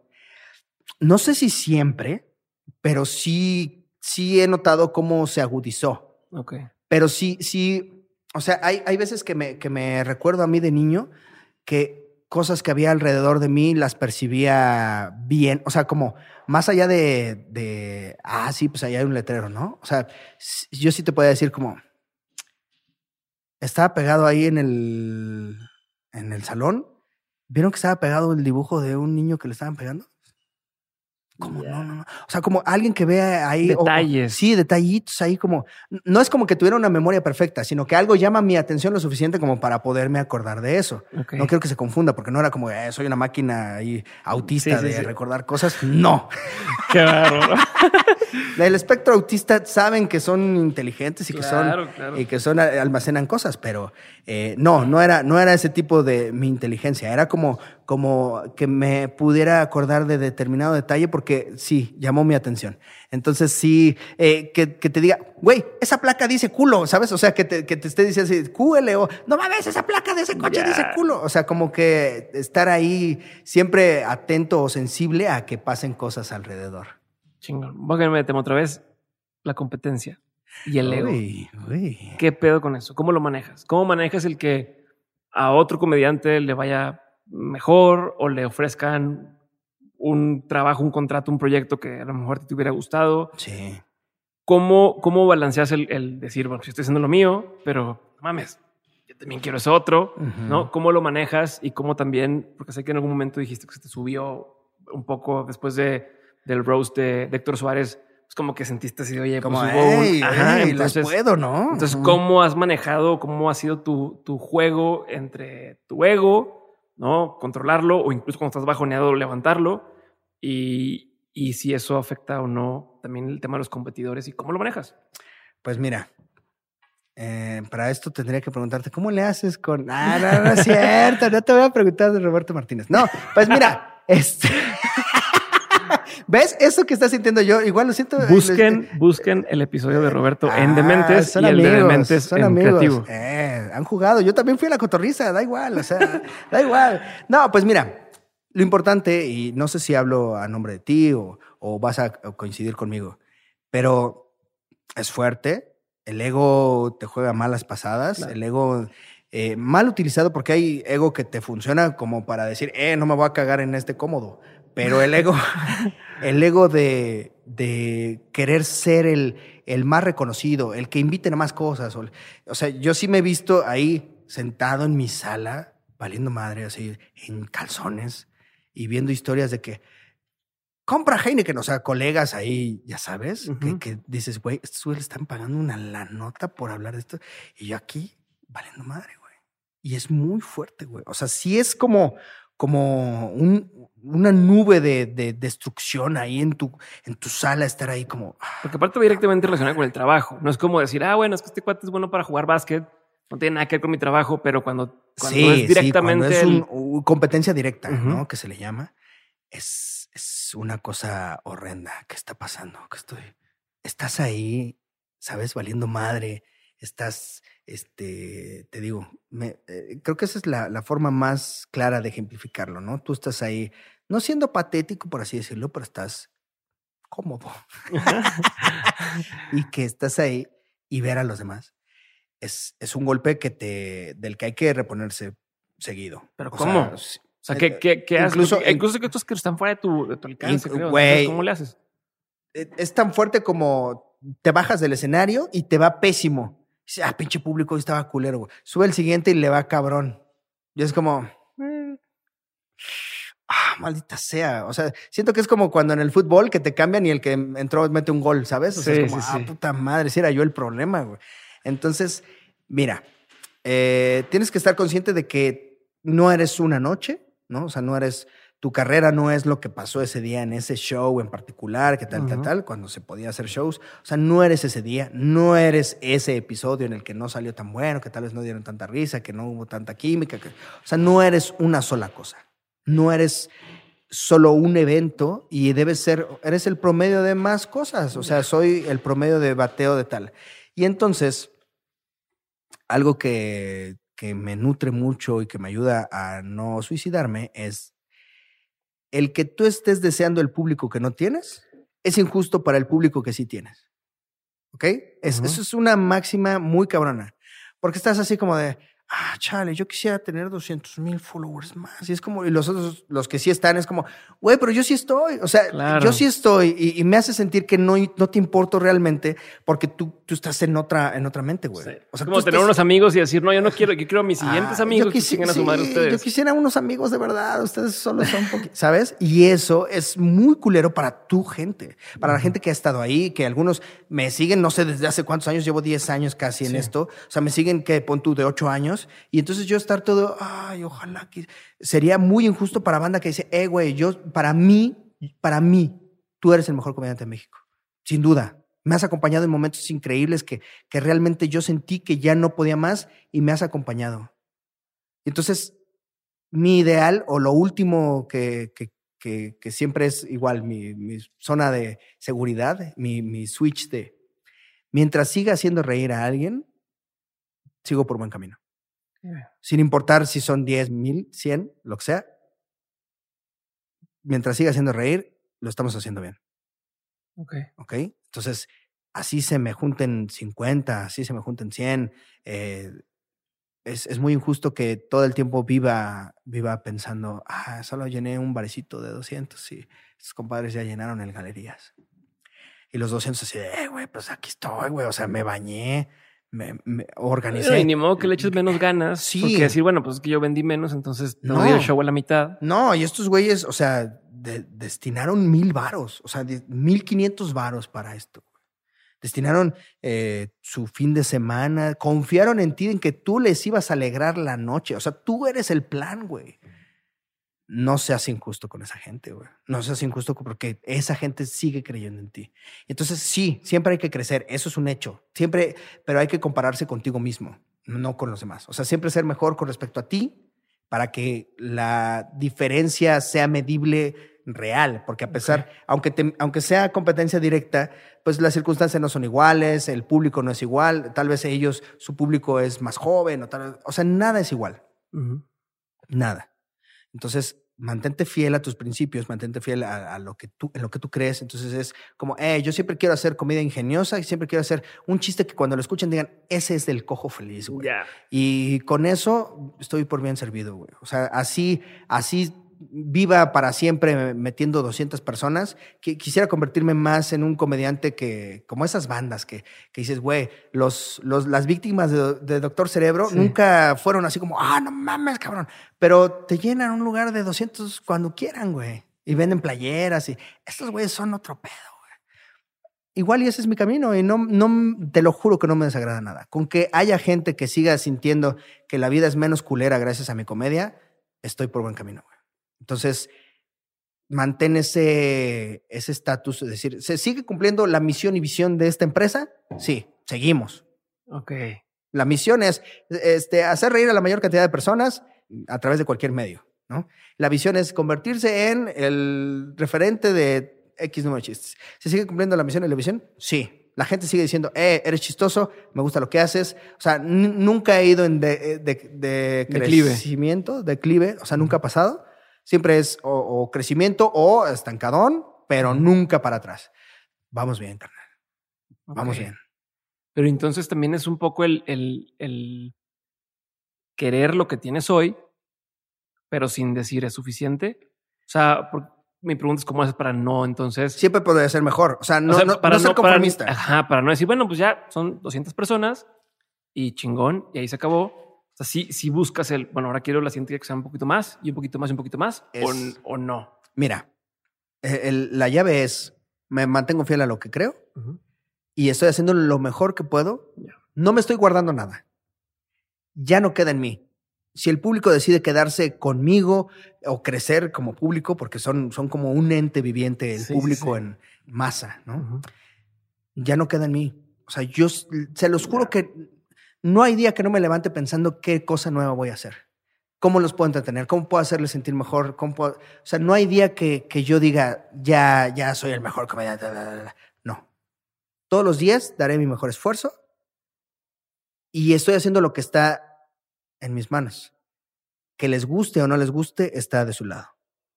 Y con eso es estar satisfecho, estar consciente de que va a crecer en la medida que, el público quiera. Y, o sea, sí, sí puede ser un poco, un poco estresante de que, chale, di lo mejor y ni así, pero pues no queda en ti. O sea, no, no, es, no es algo que tú elijas, es algo que elige la gente. Ya. ¿Qué tal, eh? Hugo, voy a la parte de preguntas concretas. Ok. Ya vamos a la última parte del programa. Ah, muy porque tú te tienes que ir. Sí. No, por, no porque. Todavía, ¿eh? porque yo quiera. No, vamos a seguir hablando. Vamos a seguir hablando. No, pero vamos, esta nos va a dar, nos va a dar, nos va a dar entrada. Ahí te va. ¿Cómo funciona? Es, tener el mezcal aquí para. Ah, este, el mezcal gallo, ¿qué es? Gallo negro. Gallo, negro. Sí, mira, ya diste un gol. Gratis si eres famoso. Gratis si eres famoso. Todo con madre, ¿sabes? Este, ahí te va. Eh, yo hago una serie de preguntas. La pregunta es concreta, muy directa, pero la respuesta no tiene que ser. Te puedes extender lo que quieras. Terminas de contestar y avanzamos a la siguiente. ¿Hecho? Hecho. Primera pregunta. ¿Cuál ha sido uno de los mejores consejos que te han dado? Mm, yo creo que viene mucho eh, con el tema de no te estés comparando. Ok. O sea, no te estés comparando. O sea, si, si la comparación es para sentirte mal y no para ponerte a hacer algo, no te estés comparando, pinche. Eh, nada más te estás lastimando. Ok. okay? O sea, y, aplica en todo. O sea, no solo en, en, en, el tema de lo, a lo que te dedicas. Por ejemplo, puede pasar que un día tu pareja te sea infiel, un día te, te dejó, ¿no? Y la ves con otro, ya con el nuevo novio y así. Entonces, es como, ay, yo que yo era yo el problema, yo no tenía dinero, yo no era guapo, yo no era mal. Y entonces esa comparación que te está lastimando, que te está ahí corroyendo el cuerpo, es, es, algo que no, no, te, no te aporta nada. O sea, si no dices como, ah, ok, el problema, el problema por el que me dejó es porque yo no la publicaba en redes sociales o porque yo no hacía esto, porque no. O sea, en, cosas que puedas manejar, ¿no? Con, o sea, es porque yo no era blanco, pues ya no puedes hacer nada, ¿no? Pero, o sea, si Michael Jackson sí, solo. Sí, sí, que me dé vitiligo, venga. ¿Dónde se, contagia uno de vitiligo? este... Quiero contagiarme de vitiligo ahora. No, o sea, de si no lo estás usando para levantarte de la cama y hacer algo, lo estás usando mal. Entonces no te compares. Si solo vas a hacerlo para. Ay, Tony, ¿por qué le está yendo tan bien a leyendas legendarias? Para cambiarle, ¿no? No siempre es la cotorriza. A veces me deprimo por otros. Entonces, si no lo estás usando para ser una mejor versión de ti mismo, no te estés comparando. Y creo que ese es un gran consejo que, que se puede adaptar a cualquier vida. Un consejo que antes tú dabas como bueno y que hoy ya no darías. Mm, como bueno, pero Cuando te piden un consejo, dices, este es un consejo chingón. Y con la experiencia pues dices, no, ya no, ya no te recomiendo eso. Esto, esto va, va a hacer chocar al, al cojo feliz del pasado, pero es todavía, todavía tengo ahí ese conflicto, pero es hacer lo que sea por un chiste, ¿no? O sea, híjole, es cuántas veces la cagué. ¿Cuántas veces hice sentir mal a alguna persona? ¿Cuántas, o sea, porque mi ideal era que triunfe la comedia. Y entonces hay veces que alguien acaba de confesarte algo fuerte o se acaba de perder un familiar o así. Y entonces la comedia, o sea, el, impulso de la pendejada sí sigo, o sea, sí sigo creyendo que moriría por un chiste. Eso yo creo que lo quiero conservar para siempre, porque si el chiste vale la pena, o sea, sí diría como, eh, este va a ser el, mejor chiste de la historia, me muero por él. Sí, chingue su madre. O sea, tengo tatuado un chiste y así. Soy, soy, tengo una frase chida en inglés. Ajá. Entonces, si, si, si se garantizara que el chiste vale la pena, lo haría, ¿no? O sea, o morir en el escenario como, oiga, ¿no les ha pasado que, pa, balazo? Igual le puedo... No sé, no sé si lo haría, no sé si lo haría, pero, o sea, es por decirte un ejemplo. Birdman. Ajá, sí, sí, sí. Pero no sé si lo haría, pero es un ejemplo. Sin embargo, el, el, el ponderar el chiste por encima de cómo se siente una persona a la cual quieres, eso es algo que sí le diría a los nuevos comediantes, porque al principio dices, lo que sea, todo, todo es susceptible. Y entonces tienes al lado a tu pareja lastimada de que, oye, güey, me, me hiciste sentir muy mal en público. Contaste algo que no tenías que contar porque era nuestro y tal, tal, tal. O sea, ya empiezas a ver, es que no es censura, no, no, quiero, que se, no quiero que se entienda como censura. Se puede hacer chistes de lo que sea. Y hay que hacerse responsable de lo que pase. Es como inicié esta conversación. Entonces, cuando lastimas a alguien que quieres por un chiste o o alguien que no tiene el compromiso que tienes tú con la comedia. Es muy importante eso, porque me ha pasado que mi papá me dice, oye, güey, ya contaste otra cosa que no, no, no, no me deja también parado o así. Entonces, el, creo que ponderar el... ¿Qué vale más en ese momento? Sí, más bien que tú sepas, que tú tengas claro qué importa más en tu vida, ¿sabes? O sea, estar siempre consciente. No, no es como ponderar antes de hablar, sino que siempre estés consciente de que eh, debe haber relaciones eh, o, cosas sagradas para ti. Y eso también te hace humano, también te hace, porque como comediante te quieres sentir como eh, indestructible, de que lo que me digan nada me va a doler. y cuando estás en el roast y así, o sea, díganme lo que sea, güey. Pero también está bien ser humano, también está bien que te duelan cosas, también está bien sentir, ¿no? Seguir vivo, porque poco a poco te insensibiliza el hecho de hacerte como comediante, te insensibiliza para que no te duelan cosas, porque, porque un chiste siempre te puede atacar y es como, no, soy indestructible. Puedes decirme lo que quieras y no me va a doler. ¿Qué tipo de cosas sí te duelen, güey? Eh, la rodilla, cuando hace frío. Chinga, esa que algo así. no, a ver, ¿qué, qué cosas me duelen? ¿Qué eh, cosas sí dices? Esto sí es un tema que me, me pesa. Güey.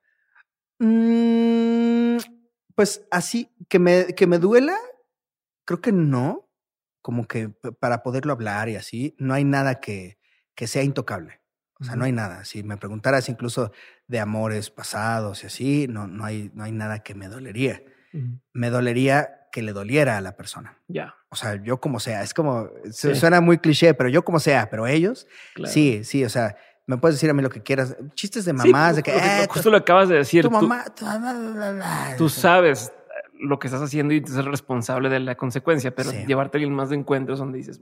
Sí, o sea, esta persona no tiene. O sea, y, ellos lo saben. O sea, mi familia también poco a poco se ha ido curtiendo porque se extiende y, conforme ha sido eh, honesta a la hora feliz, pues ellos también han tenido que ir apechugando algunas cosas que dicen, ay, este cabrón bueno, pero, o sea, como que hemos crecido juntos. Desde el cáncer hemos tenido un proyecto, o sea, un crecimiento eh, como familia que sí, yo sí lo noto. O sea, yo sí sé, yo sí veo que ahora somos más fuertes en el colectivo. Ok. Qué chingón. Eh, ahorita que mencionaste el tema desde el cáncer en, tu familia, una, duda que, que, tengo es cómo, cómo evitaste caerte, güey. O sea, irte para abajo eh, obviamente sabemos que, primero te hicieron la operación y que no era necesaria y todo, todo ese tipo de cosas. ¿Cómo? Y, no, no quiero que me des la respuesta así de, de no, pues le eché ganas. O sea, si tienes cosas más tangibles, más prácticas, güey, ¿de qué te agarrabas? O sea, ¿de qué, del bastón, no, de qué, de qué te agarras para tener la fuerza y decir, chinga a su madre, le voy a seguir dando y, no voy a dejar que esto me, me hunda, ¿no? Que puede pasar e incluso por el tema también de, las, mismas, las mismas quimios te quitan energía. O sea, no es, no es ni siquiera un tema ya nada más mental, es un tema ya físico de no tengo la fuerza, güey. La gente se muere en las quimios. Exacto. Entonces, esto sí pasa. Entonces, por eso, o sea, es lo, que quiero entender. Bueno, dos cosas. Eh, sí me caí. O sea, difícilmente lo pude confesar, demostrar, este, manifestar. Porque los que se cayeron primero fueron mis papás, güey. O sea, me diagnostican, van y me abrazan al cuarto de, hospital y yo así de puta madre. O sea, ellos llorando y yo así como, bueno, eh, pero pues o sea, ni siquiera me han dado tiempo de ser yo el que se está derrumbando, güey. O sea, no podemos estar. Tenías tú que levantarlos sí, porque los tres no podemos estar así de nos vamos a morir. No, o sea, tendría que ser como, oigan.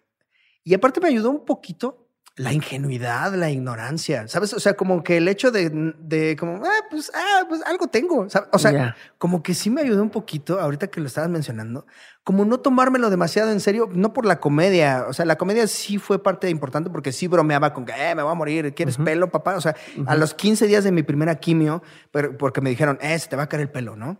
Y yo, ay, pa, no se me ha caído el pelo, mira. Y entonces le hago así y sí se cae el mechón de pelo. Y entonces todo el día estuve así, eh, ¿quieren pelo? Miren, se me está cayendo, ¿quieres pelo? ¿Quieres pelo? ¿Quieres pelo? Pero yo creo que ese... Pero, eso era como una defensa.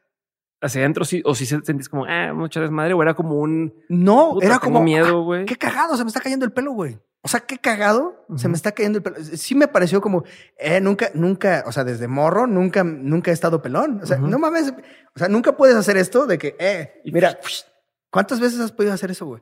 A mí me pareció cagadísimo, güey. En el momento sí fue como muy honesto y entonces no sé si esta eh, como ingenuidad tirándole al infantilismo me ayudó a salir, güey.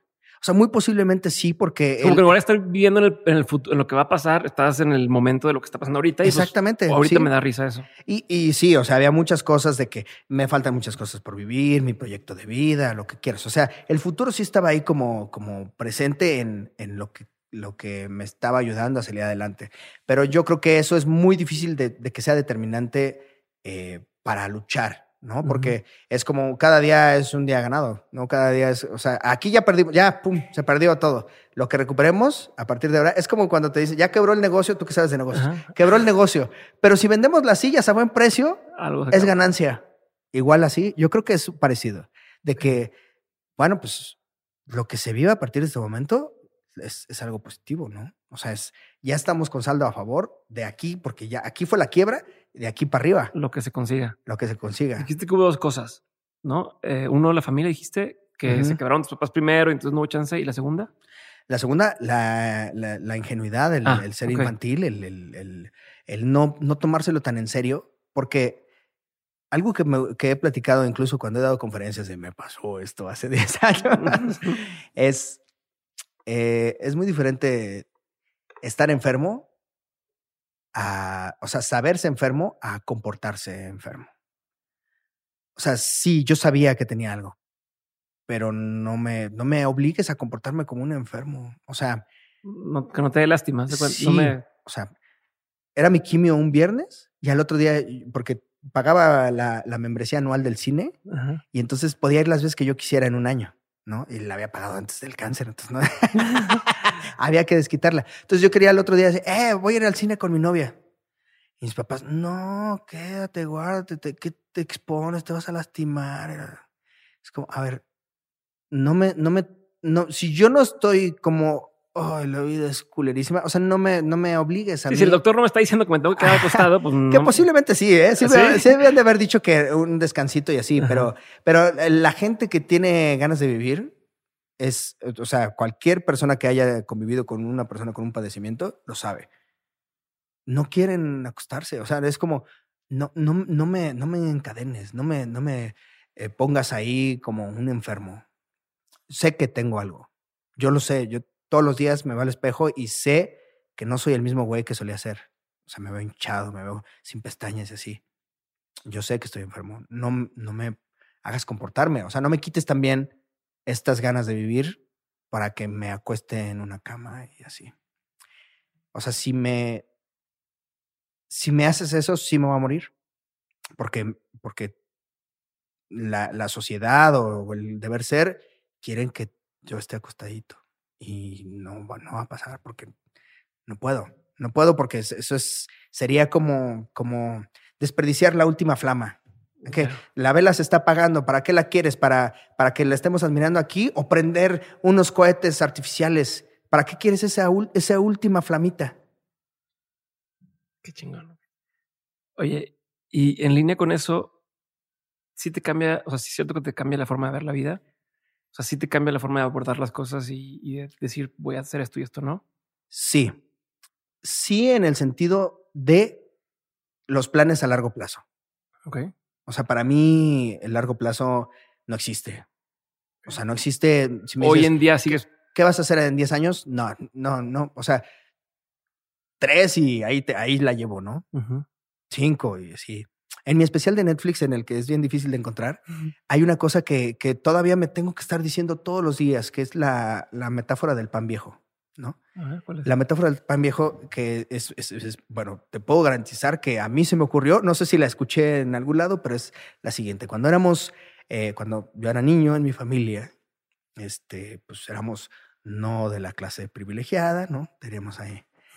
No, no era tan pobre. Es que eh, para que sea chistoso, tiene que ser no en situación de calle, ¿no? ¿Sabes? Es, esa clase media baja o, baja alta que, que, lo intenta. ¿Sabes? Que, que sí tiene carro, pero está jodido, ¿sabes? es, es, es, ahí donde radica la comedia. Porque alguien que no tiene nada, pues no es chistoso, ¿no? alguien de la Sierra de Oaxaca que no ha comido en no sé cuántos días, pues no es chistoso, pero ya cuando alguien lo intenta y está ahí como, ahí está chistoso, ¿no? Eh, ubicado ahí. En ese, en ese, contexto. ese es el contexto.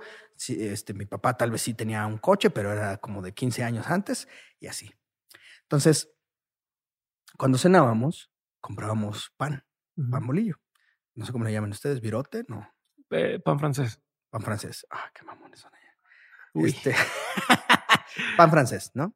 También se conoce como bolillo. Y a veces, y a veces sobraba pan, ¿no? Entonces al otro día, eh, para el desayuno, comprábamos más pan, pero ya menos porque había sobrado del pan de anoche. Pero la consigna era, primero cómanse del pan de anoche y luego ya se comen el nuevo. Entonces volvía a sobrar y seguía habiendo pan viejo. Y así fue un ciclo interminable de pan culero. Hasta que un día me desperté y les dije, oigan, ¿por qué no comemos primero del pan bueno y ya si hace falta comemos del viejo, ¿no? O sea, vivimos constantemente guardándonos para un momento mejor el, el pan. Y es como, bueno, si ya compramos el chingado pan, vamos a comernos el que está de ahorita. O sea, cómetelo, trágatelo. Está, está bueno ahorita, güey. Y entonces así vivimos. Y se lo conté a Franco un día y, casi llora. Dice, güey, conocí una señora que se murió y nunca se puso un vestido porque nunca encontró el, mejor momento para ponérselo, güey. Y así va a pasar, o sea, y, y, identifíquense, personas que estén viendo esto, identifíquense en qué momentos dices, me estoy guardando esto para el mejor momento que suceda. Jamás me voy a comprar un pomo de dos mil varos porque, güey, me encadenaría a encontrar un momento que valga la pena, güey. Me compré unos puros en Cuba y dije, yo ni fumo, güey. Dije, un día voy a encontrar un buen momento. Ahí están los pinches puros, güey. No me he fumado ninguno, güey. ¿Cuál es el momento correcto? Cuando tenía unos tenis que no había estrenado, güey. Y porque últimamente me ha dado por, por sneakers. Sí, güey. Es que si no. todos los comediantes tienen pues sneakers Porque tienes que ser mamón en, en tus shows. Entonces tenía unos que no me había puesto, güey. Y en el primer show de la pandemia dije, no, me los voy a poner ahorita, güey. Porque, porque era como, e, estos tenis, te los compras y dices, güey, imagínate un especial de Netflix con estos tenis, güey. Es como, no, güey, no, no, no, no, güey. Ahorita, güey. Y algo que les voy a decir, ya aprovechando que estamos, que ya valió madre, ya conté todo aquí. Siempre cuento lo mejor en otros canales que no es el mío. Por eso no triunfo. Pero esto que siente la mayoría de las personas con la nueva normalidad de la pandemia, a mí ya me pasó con mi nueva normalidad de la pierna. O sea, esto de las cosas ya no son como solían ser y te tienes que adaptar a una nueva cosa, ya me había pasado con lo del, de estar cojo. Igual de así de chingao el bastón, ¿sabes? O sea, así como ustedes el cubrebocas, chingao el bastón. Entonces, no, no es para minimizar su dolor, no, no, no, no estoy diciendo, ah, pinche gente, soy inexperta. No, más bien es como que empaticen ustedes conmigo, que es así se siente, más o menos. O sea, sí es como una cosa nueva que no tenías y que ahora, pues así es tu vida. Y toca adaptarse. qué bueno que lo mencionas, porque justo te quería preguntar eso de para quien no ha vivido una tragedia como la que tú tuviste o una situación, por no decirlo, por no catalogarla como tragedia, ¿qué tendríamos que entender para que no nos tenga que pasar eso, pero sí hacer algo al respecto? Y creo que ya lo contestaste un poco. Es un poquito así, ¿eh? Muy, muy parecido, de que eh, no, yo, mi discapacidad es adquirida, no sé cómo sea con una persona que, que, nace con la discapacidad, porque ellos, ellos con los que he hablado dicen, güey, no puedo extrañar algo que no tuve. O sea, no extraño mis piernas porque mi vida siempre ha sido esto, entonces no sé qué extrañar. O sea, yo me siento mal en comparación con los otros niños, pero pues conmigo mismo no pasa nada. O sea, yo me siento bien siendo yo. En algún momento logro tener paz conmigo porque así soy yo. Entonces, eh, cuando es, cuando tienes y luego lo pierdes. Sí, tú corrías, güey. Ajá. Cuando tienes y luego lo pierdes es donde ahí viene el, ah, el extrañamiento y así. Entonces, eh, esto que sentimos todos de que ya no me puedo subir a un aeropuerto sin cubrebocas. Lo sienten algunas personas que están en, un tratamiento de quimioterapia, ¿no? Porque tienes que andar, con cubrebocas a todos lados.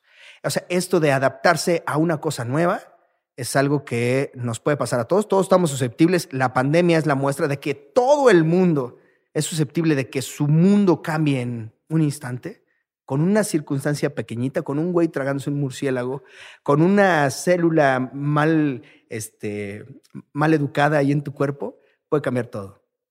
Y entonces estar consciente de que, de que siempre puede ser así. No, no, no como para que vivas con miedo, al contrario, sino que vivas sin apego a la, a la normalidad. O sea, no te apegues demasiado a cómo son las cosas, porque están en constante cambio y modifica tu comedia, modifica tu vida, porque todo sigue creciendo. Entonces, así sea una pandemia, así sea un tumor, así sea tu trabajo, y que digas, chale, ya me cambiaron la jugada, en, ahora tengo que presentar nuevos impuestos, así. O sea, todo está en constante cambio. No seas tan apegado al, al, a lo que soy, porque mañana no será lo mismo. Entonces, el pan, como te llegue, cómetelo. Ponte ese vestido, eh, haz lo que tenías pensado hacer, ese viaje de que, ah, tengo un vuelo guardado desde hace seis años con Aeroméxico y nunca lo he cambiado. Pues, o sea, toma, toma el momento indicado, tal vez el momento indicado está más cerca de lo que tú crees, porque el momento indicado lo es y lo eliges que sea en ese momento. Pero incluso, y perdón que te interrumpa porque hasta estuvo bien poético, tú, pudimos haber acabado aquí. Te voy a pedir 10 minutos más, güey, porque quiero acabar con unas cosas, pero incluso en el día a día, ni siquiera en las tragedias, en la comida, tendemos a, primero me como lo que menos me gusta del plato para dejar hasta el final lo rico. y, luego te llenaste. Pero ya te llenaste, cabrón. A mí justo me pasó y, eso que dices es, es, pues es cierto. Hasta ahí lo pudieras hacer. Comete lo que más chingados te gusta. Y ya lo demás no, yo hablando de un punto de privilegio. Sí, sí, sí. O sea, no tiene que ser en este corte. me cagan las espinacas a la crema y primero me las comí antes que mi ribeye. Sí, pero así es en el día a día. Pero en todo, eh. O sea, aplica en todo. O sea, de, Me gusta más esta canción del disco porque tengo que chutarme la otra si quiero escuchar la que me gusta a mí. Exactamente. Sí, sí, sí. O sea, que como que ese, ese guardarlo para un mejor momento es terrible y sí merma tu experiencia de vida. O sea, sí es como podrías encontrar un mejor momento si decidieras que fuera este el mejor momento. Me quedan algunas preguntas concretas. Date. Más chance. Sí. Siguiente pregunta. ¿Qué opinión tienes que poca gente comparte contigo? Pues con los comediantes, yo sí creo que la, no se es transgresor nada más por hablar del síndrome de Down o sabes, como que la transgresión debería ir más allá, más allá con, con temas sociales o temas, eh, porque siento que sí es como revictimizar un poquillo. O sea, yo sí me río, sí lo disfruto y así, pero creo que, creo que no por eso, es, esa no es transgresión. O sea, eso es nada más como creo que sí, el humor negro sí necesita refinarse. Y por ahí leí, creo que un colega, este, Raquel Aedo, publicó que el humor negro es el que, el buen humor negro es el que eh, muestra una realidad cruda. Y el mal humor negro es el que revictimiza a alguien. Entonces, más allá de mostrar una, o sea, digamos, en, la situación de síndrome de Down, entonces el, creo que la comedia puede surgir en gente que no sabe cómo expresarse con alguien con síndrome de Down. O sea, porque es como, hola, buenas tardes, niño. De, o sea, es como, a ver, creo que eh, ahí el que está pecando de este, una persona que no entiende qué pedo es el, el, normal, por así decirlo. Digo, son, son, suena muy clavado, suena que le estoy tirando a algunos colegas en específico, pero es un ejemplo nada más. o sea, creo que hay, hay comedia que falta que, que se haga de otros temas que transgreden más que, ay, el síndrome de Down. Y no solo la política, o sea, este, los, los estereotipos de... Causas sociales. Sí, sí, sí, los estereotipos de que el narco es chingón y así, creo que también hay, áreas de oportunidad en la que podrías, a ver, a ver, haz comedia con esto, haz comedia con esta otra cosa y así. Creo que la transgresión tiene que ir más allá de hablar de temas de los que ofenden a más personas. No es lo mismo, la no transgredes solo por ofender, también puedes transgredir por eh, renovar conceptos. ¿Qué es algo que la gente no sabe de ti y que si supiera le sorprendería?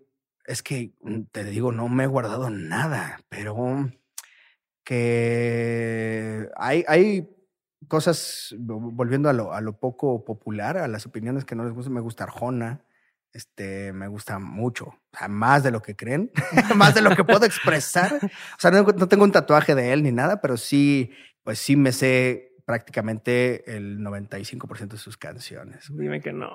No. Ah, a mí también me gusta, ¿eh? A mí también me eh? gusta. Sí. De hecho, venía con, con un taxista y le, nos veníamos contando una historia. Una historia. De taxista. Sí. Te chingan. A mí sí me gusta, la neta, la neta. Eso. No, es nada malo decirle a alguien que no te gusta algo. Este, ¿cuál ha sido la lección más memorable que te dejaron tus padres? Pues mira, eh, me gusta, me siento bien de saber que, que, es la mezcla de los dos la que me hace ser lo que soy hoy. Y así puntualmente, no diré lección, pero lo que les heredé. O sea, por un lado, mi papá me dio la, el, el perfil cómico. O sea, él consumía Jorge Falcón, él, a veces es el chistosillo ahí de sus reuniones y así. Y por otro lado, mi mamá me dio algo que, que mm, equilibra muy bien el, este lado y es la empatía. O sea, mi mamá sí era de las que eh, estar viendo así la tele, ahí este, a, Rocío Sánchez Azuara y llorando por el caso que están mm. mostrando, ¿sabes? O sea, llorando con la persona. Entonces, esa sensibilidad de, de saber qué siente el otro, te puede ayudar muchísimo para hacer comedia, porque sabes cómo estás haciendo sentir a la persona. Y es algo que, funciona mucho. A veces sí soy insensible, a veces, o sea, como que se me olvida en pos de que, ah, la comedia, sí, pero el saber cómo se puede sentir alguien con lo que estás diciendo es, es algo muy poderoso para poder hacer comedia. Ya. Libro, película, serie, documental, cualquiera de estas que quieras, no son todas a fuerza, que haya marcado un antes y un después en tu vida que lo viste, lo leíste y dijiste, no mames, esto me cambió la forma de pensar o de... Matrix. Ok. El confiar en el poder de la mente sí es algo que también me comulgo mucho. O sea, eh, pensando en que el cuerpo solo responde a la mente, eh, tomé mis tratamientos también. O sea, también era una parte poderosa confiar en, en que yo decido qué pasa con mi cuerpo es, o sea, no suena consigna feminista. Yo decido en mi cuerpo, pero sí, o sea, sí, sí es. Es, un placebo, pero que sí, sí es. Sí, sí, sí, sí. Totalmente de que, a ver, esta realidad solo es. Eh, la percibes así porque son impulsos electromagnéticos en tu cerebro. Entonces, pues tú puedes modificar algunas cosas. Y, eso, o sea, sí intenté doblar cucharas, la verdad. O sea, sí estaba así frente a la cuchara. Y es que la cuchara no existe, soy yo el que se dobla. Pero, pero sí, sí es, o sea, sí sigo creyendo demasiado en el poder de la mente, al grado de que mi mayor miedo es volverme loco. O sea, sí, mi mayor miedo es que un día, ¿sabes? Que ya, ya no perciba la realidad como es y que pues puede pasar todo el tiempo, ¿eh? O sea, sí. con la edad? con la edad, sí, sí, que simplemente ya no deja de percibir las cosas como solían ser y ¡pum! loco. Entonces, es, es mi. El poder de la mente es obviamente mi mayor debilidad.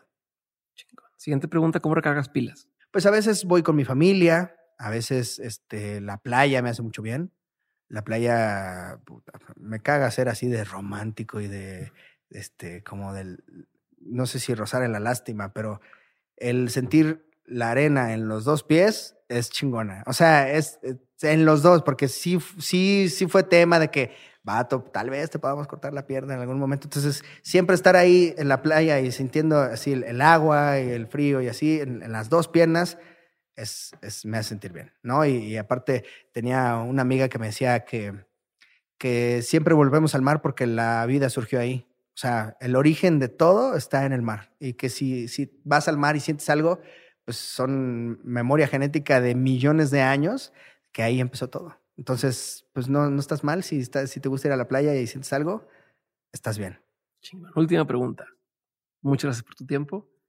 De todo lo que has vivido en lo personal y en lo laboral, has tenido un montón de aprendizajes. Si tuvieras que quedarte con tres aprendizajes que quisieras tener siempre presentes, ¿cuáles serían? No dejes de, de crecer, mm, no dejes, bueno, no te compares demasiado y aprende a disfrutar, porque también demasiada, demasiada competencia no te permite disfrutar los logros en el momento. Y, o sea, termina un show y ya estás pensando en el siguiente. Y pues también sería como, aprende a disfrutar, salió bien, salió mal, lo que sea, pero sigues vivo, sigues trabajando, sigues, relájate, siéntate, tómate algo, un, té o un, un mezcalito, un, lo que sea, y disfruta las cosas que estás logrando, porque con tanta competencia no hay tiempo para decir, ah, no mames, hoy lo disfruté un chingo. No hay tiempo. Entonces, disfrútalo. Siéntate y di, ah, hoy hice algo chingón. Hoy vine, hoy fui totalmente transparente con Diego. y entonces, disfrútalo, disfrútalo. Ahí vale la pena solo sentarse y decir, hoy, hoy bien, ¿no? Así a lo que te dediques, porque eh, algo que me caga de estos contenidos es que la gente nos ve como en otro, en, otro planeta, ¿sabes? O sea, sí, sí estás haciendo lo que amas, pero yo que soy cajero del suburbia, como chingados voy a sentarme a decir, ah, hoy hice algo chingón. Pero sí, o sea, hoy, hoy, hoy comí, hoy traje comida a mi familia, comí algo que me gusta, me mama comer mis enchiladas de mole, que puta mi jefa hace unas bien cabronas. Y ya, o sea, tampoco es tan, tan importante el futuro como el momento en el que te estás comiendo tus enchiladas de mole, güey. O sea, el momento es tan chingón como lo quieras hacer. Entonces, deja de que te pese tanto el futuro y el momento de la hora lo puedes disfrutar un poquito más. Entonces, di, oh, hoy hice algo chingón, hoy hoy, güey, aunque sea la magia de que tu organismo siga funcionando, ¿sabes? Hoy hice todas mis funciones fisiológicas, ya con eso es ganancia, te lo juro. Porque hay veces que tu cuerpo te quiere matar, como a mí una vez. Entonces, ya con eso, con que digas, hoy estoy bien, disfruta este día. Y con eso.